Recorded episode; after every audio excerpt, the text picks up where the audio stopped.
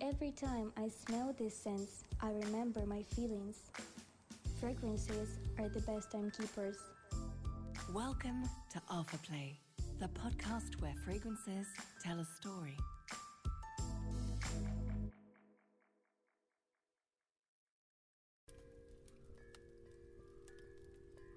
Winter Memories A light breeze of cold wine mixed with deep leaf come to my nose. Winter is here. In the cottage, the fire tree burn in the fireplace. A smell of greenery and celebration make me want to go into the wood again.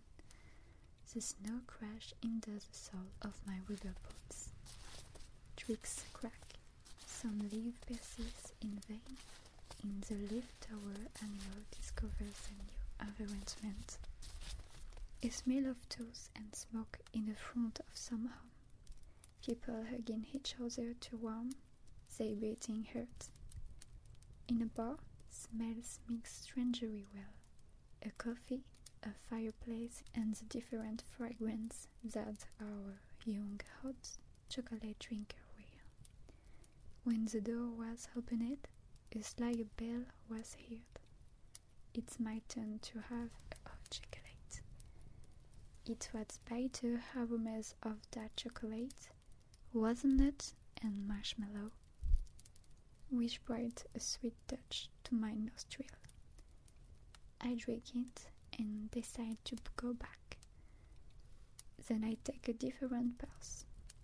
The one of the park, the scent of pine cone, mossed log, and sap reach me, all mixed with the freshness of the snow.